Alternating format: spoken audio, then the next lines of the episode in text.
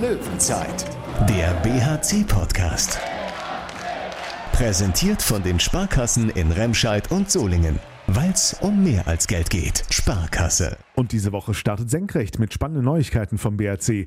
Gibril Mbenge, der gerade erst in der deutschen Handballnationalmannschaft sein Debüt gegeben hat, wechselt im Sommer vom FC Porto zum Bergischen HC. Mehr über den Senkrechtstarter aus dem Schwabenländle, wie ihn Medienkollegen mal getauft haben, gibt's gleich hier in der Löwenzeit. Wobei dem BRC das Ländle ja gestern kein Glück gebracht hat. Ne? Die 28 zu 30 Niederlage in Balingen, gleich natürlich Thema bei uns und der Ausblick aufs Heimspiel gegen Erlangen. Und damit willkommen zu einer pickepackevollen Folge des BRC Podcast. Ich bin Thorsten Kabitz von Radio RSG und aus der Sportredaktion des Solinger Tageblatts zugeschaltet ist Thomas Rademacher. Hallo. Hallo Thorsten. Auf Platz 12 der Handball-Bundesliga ist der Bergische HC heute Morgen aufgewacht. Durch die Niederlage in Baling ist das Tabellenkonto mit 9 zu 11 Punkten wieder ins Minus gerutscht. Dass das kein Selbstläufer wird, war klar, aber nach der erwartbaren Niederlage gegen Kiel dürfte sich der BRC in Balingen doch schon was anderes vorgestellt haben. Ja, das Spiel war schon ein bisschen ärgerlich, äh, fand ich, denn ähm, wenn man jetzt mal guckt, äh, der BRC erholt sich in äh, Kiel von einem sieben Tore Rückstand, verliert dann eben mit, äh, also ganz knapp mit einem Treffer Unterschied, ähm, da ist man ganz nah dran, äh, ich sag mal, in der ultimativen Handball-Location in äh, Kiel ähm, einen Punkt zu holen und äh, fährt drei Tage später dann äh, ja in den Süden äh, zu HBW Baling in eine Halle, die nun mal, das soll jetzt gar nicht despektierlich sein, weil die Klingerhalle ist es ja auch, das ist ja wirklich eine, eine, eine bessere Turnhalle mit äh, Sitzplätzen, äh, natürlich frenetische Stimmung und alles, aber ja, ist natürlich ein Kontrast äh, wie Tag und Nacht, wenn man äh, das mit dem THW Kiel vergleicht. Ähm, auch was die Tabellenposition betrifft, Baling äh, steht äh, oder stand vorher auf dem vorletzten Platz. Und der BRC taucht da auf und ähm, kann dieses Spiel eben leider nicht gewinnen. Ähm, obwohl ähm, man ja eigentlich doch eine Menge Selbstvertrauen hat und auch äh, noch aus dem Leipzig-Spiel ähm, von einem 30-20 ja weiß eigentlich, was man kann und was man für Qualitäten hat. Allerdings ist dann sehr früh im Spiel gestern etwas passiert, was alle Matchpläne durcheinandergewirbelt hat. In der acht Minute schon hat Tom Kara Nikolaisen die rote Karte gesehen für einen, na ich sag mal, unglücklich ausgefahrenen Ellenbogen. Sehr strittige Entscheidung. Das war aber natürlich für die ohnehin knappe Personaldecke der Löwen eine Riesenherausforderung. Andererseits waren zu dem Zeitpunkt ja noch 52 Minuten Zeit, das wieder passend zu machen. Aber dann, immer wenn es gerade zu passen schien, hat irgendwo wieder eine Ecke gewackelt.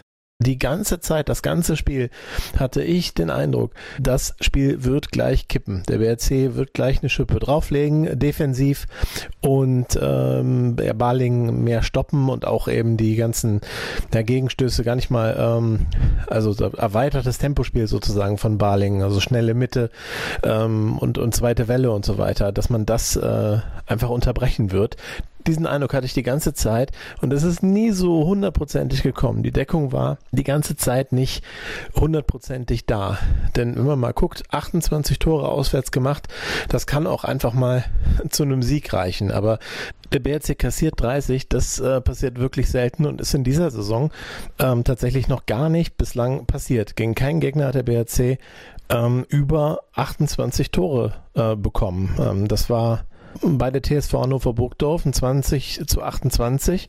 Das war auch kein besonders gutes Spiel, allerdings mehr im Angriff. Und ähm, ja, jetzt äh, äh Barling, äh, 30 Gegentore, ist natürlich bitter.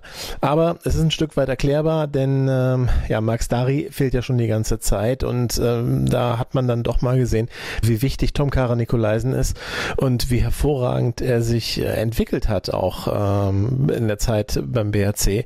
Denn er hat eine rote Karte gekriegt in der achten Spielminute.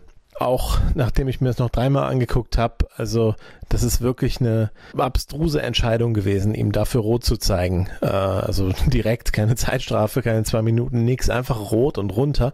Also das war wirklich ein ein Quatsch, muss man wirklich sagen. Es war ein ganz normaler Zweikampf. Er hat den, äh, also äh, da mit dem Ellenbogen vielleicht ganz leicht irgendwie im äh, Gesicht touchiert, äh, aber er wurde da ja auch geklammert und bedrängt und alles. Also wirklich echt äh, ganz schlimme Entscheidung der Schiedsrichter gewesen und äh, ja, und äh, die hat dem BRC tatsächlich äh, wehgetan. So ist es einfach. Ähm, Tom Karl Nikolaisen fehlte eben im Block, dazu war kein Max Dari da und ähm, Tja, einen von beiden braucht man offensichtlich. Ähm, zumindest hat es überhaupt nicht funktioniert, so spontan irgendwas anderes ähm, absolut funktionierend auf die Beine zu stellen. Tom Bergner war dann der einzige gelernte Kreisläufer, der ja vorne und hinten dann eben gespielt hat und kann, kann man ihm jetzt auch nicht einen Riesenvorwurf machen. Dazu hat er jetzt zu wenig Bundesliga-Erfahrung, als dass da alles dann äh, glatt laufen würde.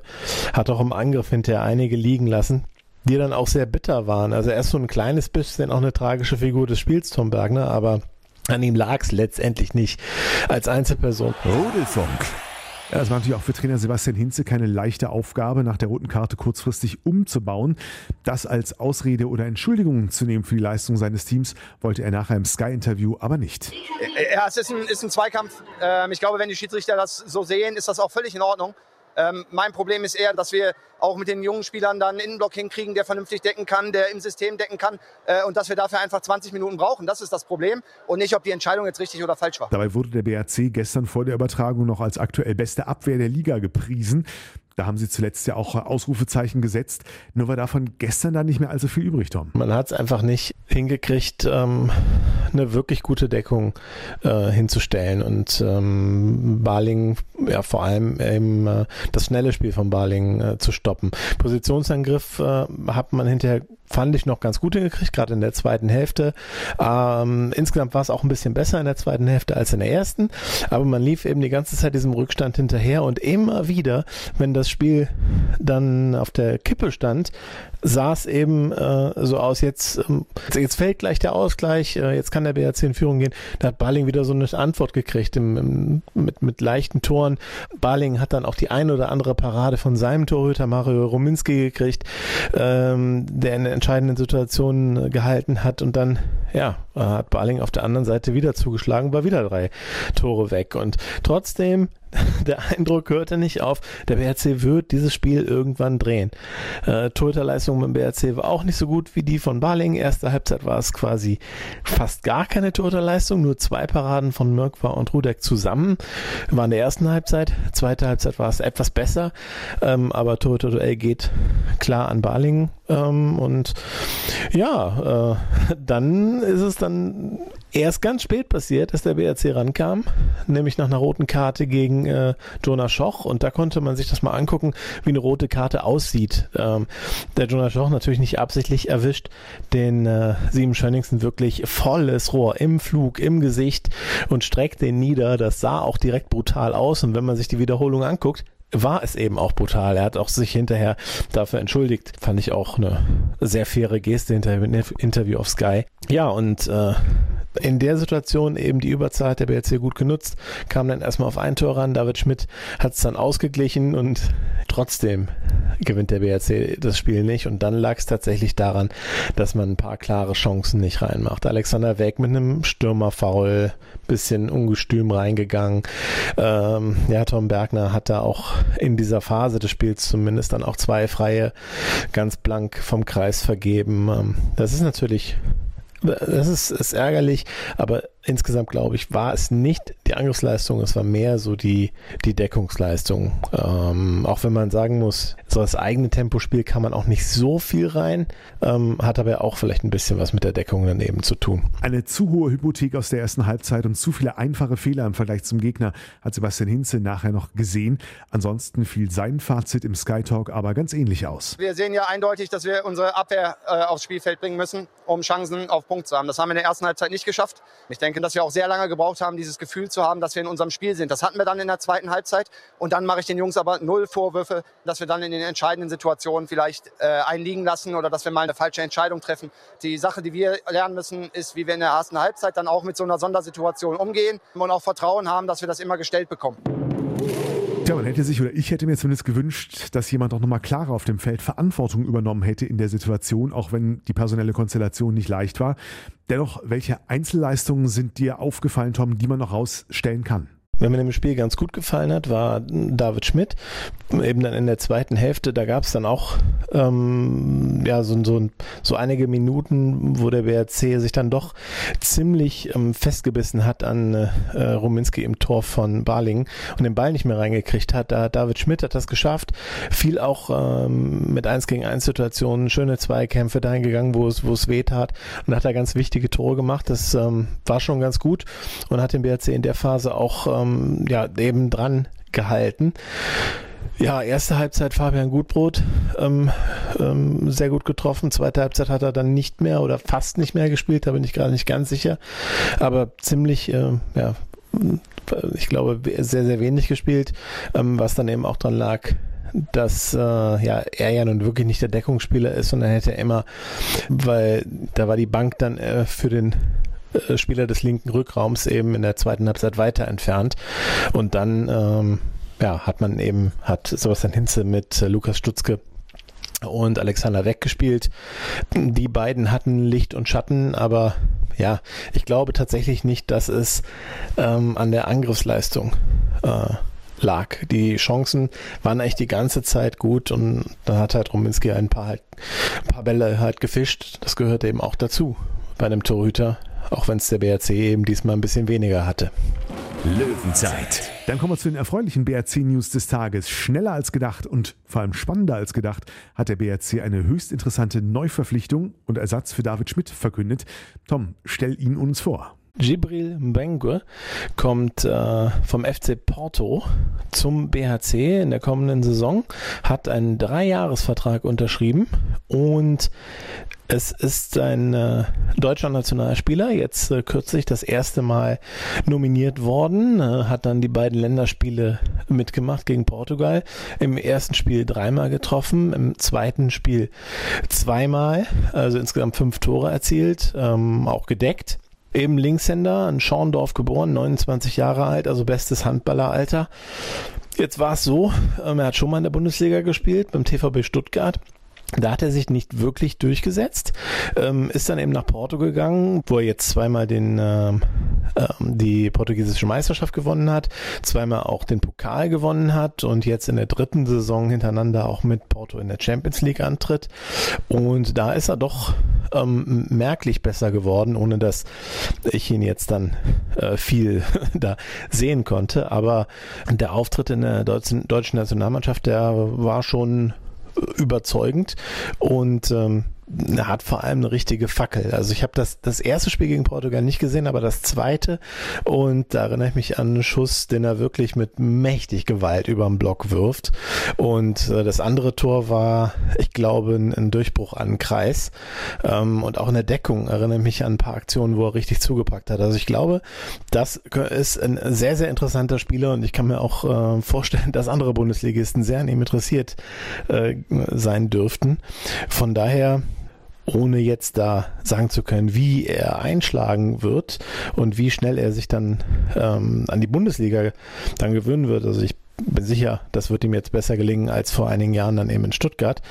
Ähm, Habe ich aber einfach ein sehr gutes Gefühl bei dieser Personalie, auch wenn ich jetzt persönlich noch nicht so viel gesehen habe, aber ich denke, das, was ich gesehen habe, fand ich schon mal sehr überzeugend und da habe ich schon gedacht, naja, vielleicht wäre das ja einer äh, für den BRC und tatsächlich eine Woche später meldet der Verein Vollzug.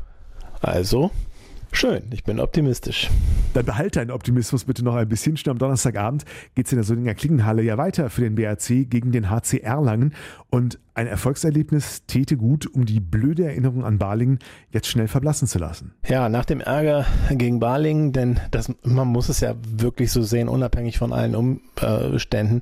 Das ist irgendwie so ein Spiel, das, das will man doch einfach gewinnen. Und wenn man dann am Ende vielleicht auch mal von der, von dem einstelligen Tabellenplatz träumt, dann möchte man nach Balingen fahren, wenn die Vorletzter sind und eben dann auch so ein, so ein Drecksspiel, äh, was es ja dann wirklich auch über weite Strecken dann war, will man dann einfach gewinnen. Das hat nicht geklappt. Das ist, ist, ist bitter. Jetzt muss man gucken, dass man sich die Punkte dann wieder zurückholt und wieder ein ausgeglichenes Punkteverhältnis bekommt. Die Chance dazu ist jetzt da am Donnerstag direkt wieder geht's äh, weiter, also kaum Zeit, äh, jetzt darüber nachzudenken, vielleicht ganz gut. Ähm, der HCR Lang ist zu Gast in der Klingenhalle, auch ein Gegner, der ähm, in dieser Saison schon einige Überraschungen geschafft hat, unter anderem auch Flensburg aus dem Pokal gekegelt hat, ähm, aber eben auch schon Ergebnisse hatte, die jetzt nicht so 100% überzeugend waren. Wir haben zum Beispiel zu Hause gegen Hannover mit 31, 35 verloren. Ist jetzt auch kein Ergebnis, was man da unbedingt erwartet hatte und äh, beim TuS N Lübecke, gut, die haben auch Kiel geschlagen, aber äh, da hat Erlangen auch nur ganz knapp gewonnen mit 21-20, sicher auch kein besonders berauschendes Spiel. Auf der anderen Seite nur mit einem Torunterschied in Magdeburg verloren, dann eben auch zuletzt in Balingen gewonnen, was der BRC nicht geschafft hat. Und äh, das jüngste Spiel war ein 23-22 gegen den äh, HSV Hamburg. Also ich denke, es ist ein Gegner auf Augenhöhe mit dem BRC. Äh, zuletzt hatten die Löwen, in der vorigen Saison hatte der BRC so ein bisschen äh, den Vorteil. Zu Hause recht souverän gewonnen, auswärts eine der stärksten Leistungen überhaupt in der gesamten Saison. Er zum ersten Mal überhaupt dann da in der Arena Nürnberger Versicherung gewonnen. Und äh, ja, ich bin eigentlich überzeugt, dass man die Scharte gegen Barling jetzt irgendwie auswetzen wird am Donnerstag und dann gewinnt der BRC das Spiel, ähm, sagen wir mal so 27, 24. Kein Veto, wobei es mir diesmal genau umgekehrt geht. Ich hatte vom Barling-Spiel ja auch nur so ein halb gutes Gefühl. Diesmal aber bin ich überzeugt, der BRC holt die Walze wieder aus der Garage, die Abwehr steht wieder wie ein Bollwerk. Aber bevor das Phrasenschwein aus allen Nähten platzt, setze ich auf einen 29 zu 23 Sieg für den BRC. Apropos Setzen, wer mal auf der VIP-Tribüne in Block C der Solinger Klingenhalle ein BRC-Spiel erleben will, auf radioresg.de gibt es gerade noch Tickets für Donnerstag zu gewinnen.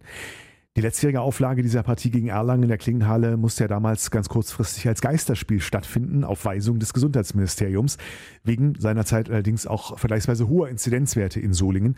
Das zeichnet sich Stand jetzt noch nicht ab, allerdings tagt ja just am Donnerstag wieder die Ministerpräsidentenrunde, möglicherweise auch mit weiteren Regelverschärfungen für Veranstaltungen und Co., ob dann 2G, 2G Plus oder was auch immer landes- oder bundesweit kommt. Lassen wir uns auf uns zukommen. Das besprechen wir dann in der nächsten Löwenzeit am Freitagmorgen. Bis dahin, allen eine gute Woche. Wir hören uns. Löwenzeit, der BHC-Podcast. Präsentiert von den Sparkassen in Remscheid und Solingen. Weil es um mehr als Geld geht. Sparkasse.